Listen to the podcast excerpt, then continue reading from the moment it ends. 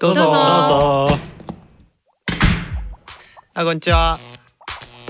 初めて来たんですか？どうも。ゆっくりしていきや。え？私たち？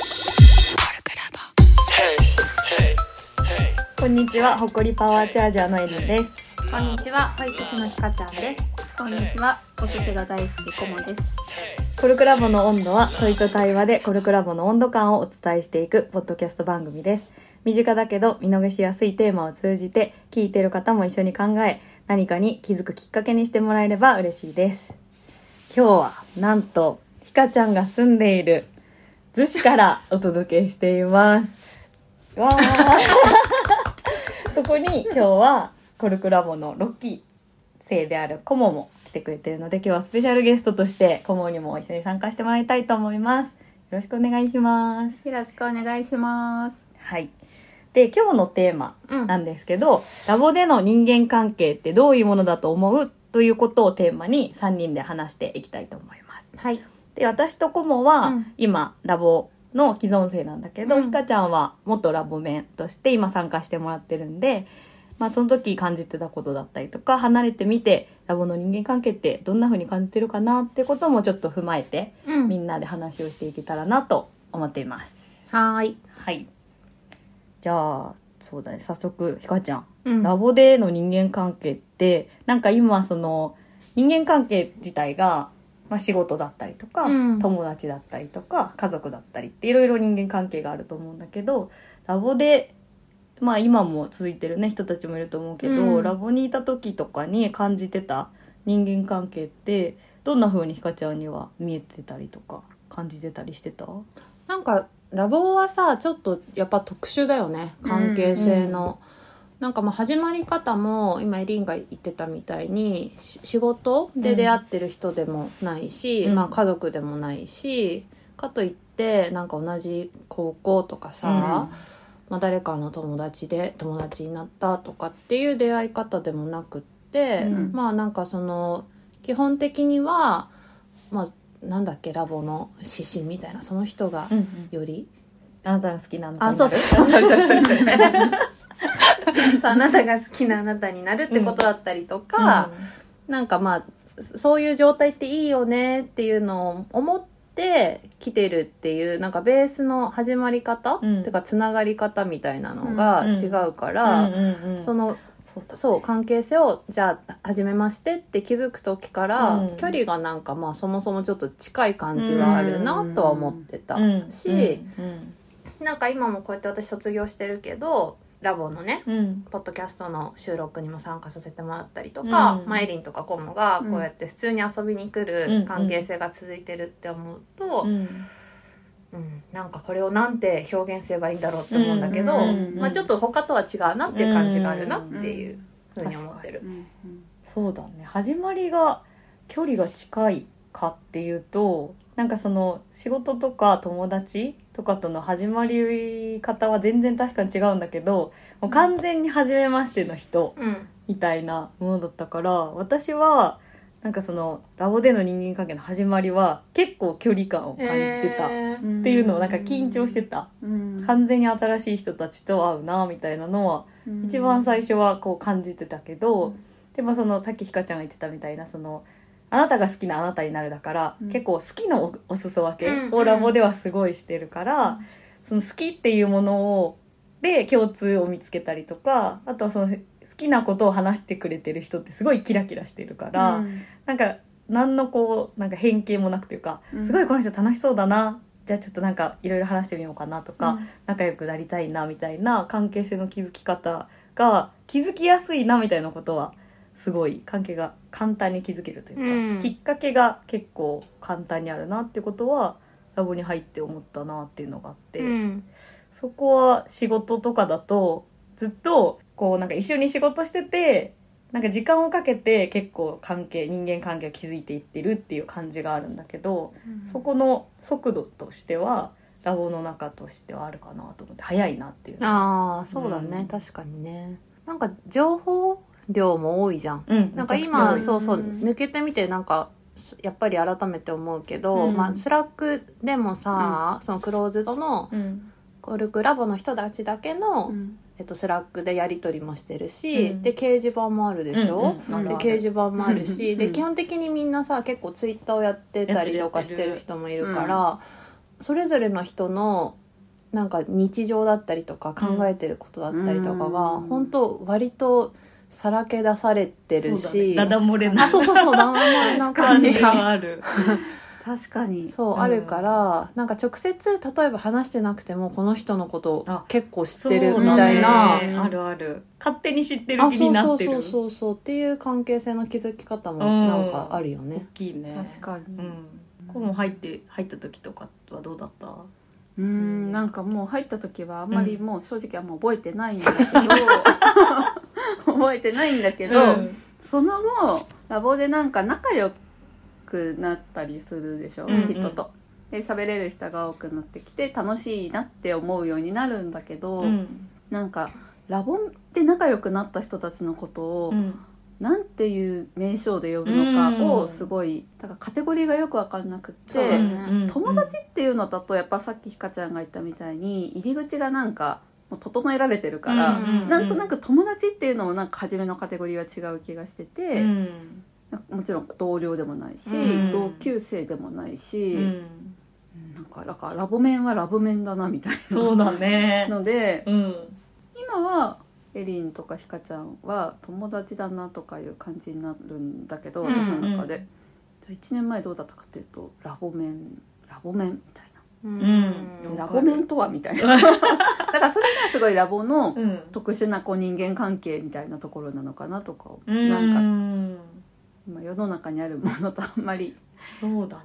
これに似てるとかがあんまないかなとか。カテゴライズできない感じはあるね。だから人には紹介しづらいっちゃしづらい。もちろん人に紹介する時は 友達って言うんだけど、うん自分の中のな友達のカテゴリーとちょっと違うから。うん。そうだね確かになーっていうところかな、そうだね。ちょっとあの近所でね。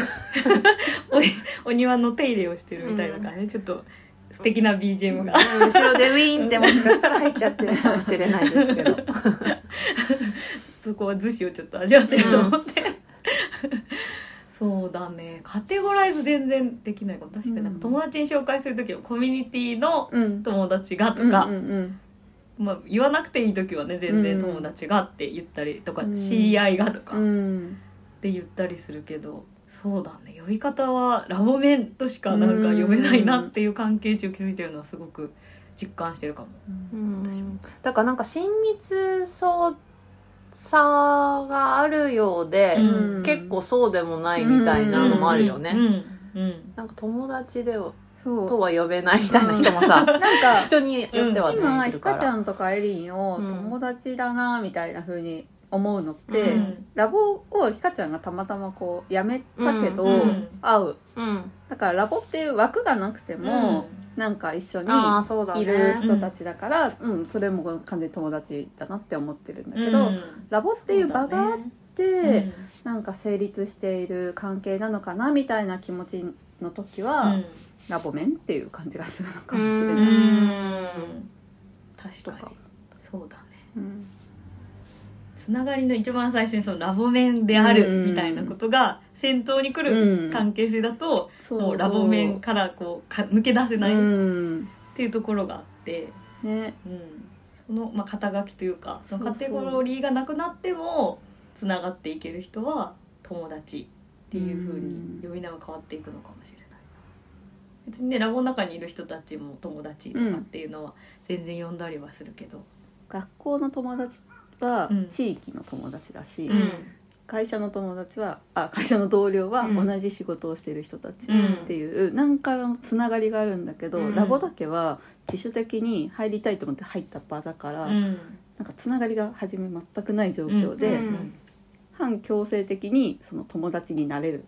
なんかはまあそうだねうん 確かにね。感じだからこれがなくなったらなんかこれがなかったら出会わないかうん。らかなとかちょっとわかんないんだけ。うんうん。でもあれだよね結構さラボをさあのそれこそ続けようかなとか、うん。やめようかなうんみたいなことをさ、考える時にさ、うん。まあ、私も思ったけど、うん。やっぱこの枠がなくなったら、うん。もうその関係性は続かなるくなるんじゃないかうん。みたいな、うん。なんかちょっと寂しさとか、うん恐怖感みたいなのってうん。ある気がうん。していて、うん。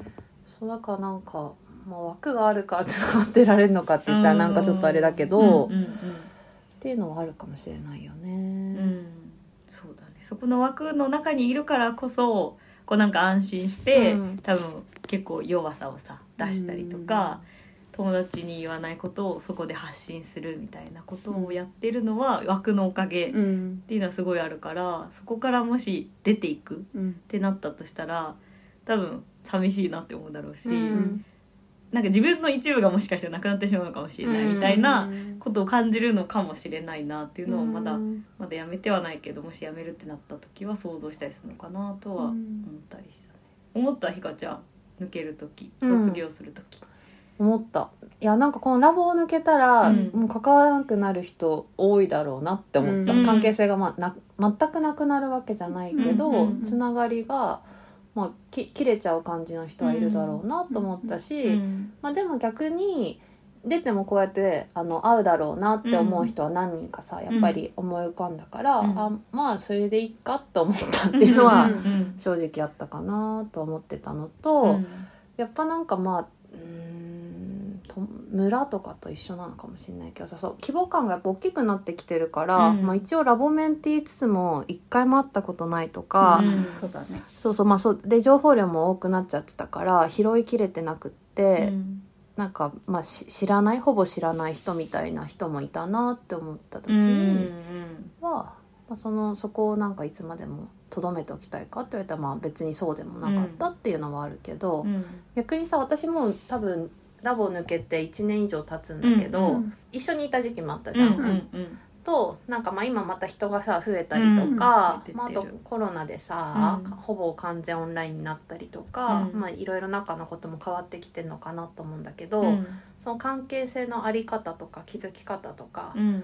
まあなんかその心地よさの具合とかかもしれないけど、うんうん。なんか変わってきてるなって思うこととかある？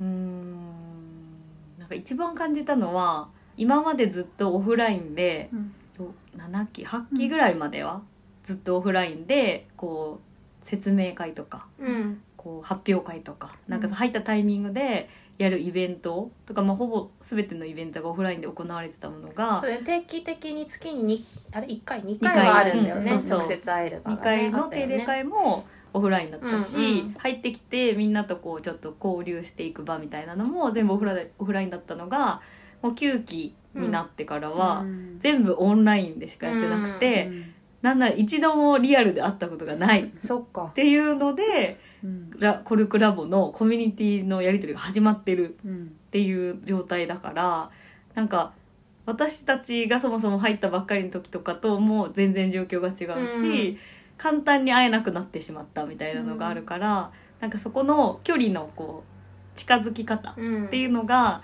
オフラインでぐっと近づいてたところがオンラインだとちょっと距離を感じてしまうのかなっていうところは私はなんか客観的に見てて。うん思ってた部分もあったんだけどでも逆に完全オンラインから最初から始まってるから、今も全部が定例会も全部オンラインになってるんだけど、うん。それに全くこう抵抗なくうん。みんな参加してどんどんイベントオンラインでイベントを立ててってやってるっていうのがすごいオンラインでの活性化っていうのがうん。前と全然違うなっていうのはイベントの数自体も違うし、うん。増えてる増えてめちゃくちゃ増えてへるー多分1日ね1個か2日に1個ぐらいは、ねうん。すごっ。そうイベン一トが日一個は？あってもおかしくないぐらいですね一日複数個もあるし。そうそうなんか前は多分オフラインがベースだから、うん。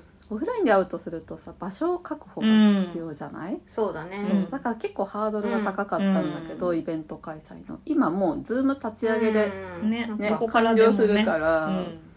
多分それもあってすごいイベント数が増えているうん。よね。うん、増えっててる思う。その手軽さのおかげでオンラインでも仲良くなりやすいとか顔がね見え見えるじゃんオンライン同士で。直接こう触れることはできないかもしれないけど、うん。表情を見て話ができるっていう意味では変わんないから、うん。だからその回数が増えているってことでは、そうだね。意外に関係性をこううん。築きやすくやってるのかなっていうのは、うん、面白い。見てて会ったり声を聞く頻度が高まってる気がする。うんうんうん逆にね。うん。うん。だからまあ時間はもしかしたら短いかもしれない、うんうんうんうん。そうだね。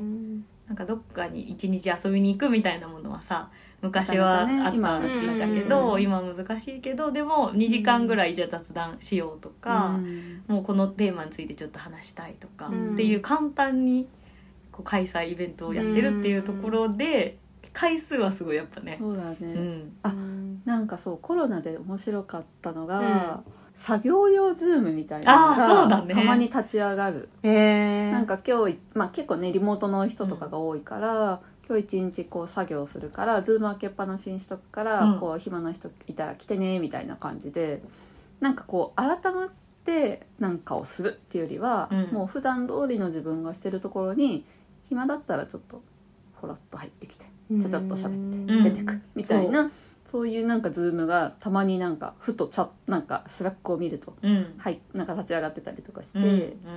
そういうのってオフラインベースだと絶対ないじゃない？そうだねうん。ないね。うん。そのなんか今日のテーマの人間関係とはちょっと違うと思うけど、うん。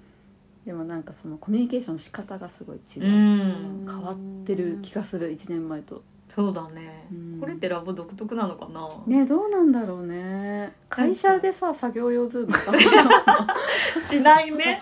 なんか一人じゃうん。こうあの集中できなくてうん。だらけちゃうから、そうそう。あの見守ってくださいっていう感じでこう、うん。ズそうそうームがそうそうそうそう。立ってたりするの面白いでしょ？うん。面白い。でもねうん。誰か見られてる方が仕事できるって気持ちもわかるからさ、そこに23人いて、うん。なんならみんなミュートにしてそう黙々とカメラだけオンにしてへミュートでそうそう。作業やるとかっていうのがあったりするの、なんか面白いな。うん、独特かもねでもラボ独特であるさすがになんか仕事の人にそれ言いづらい、うん。なんか提案しづらい。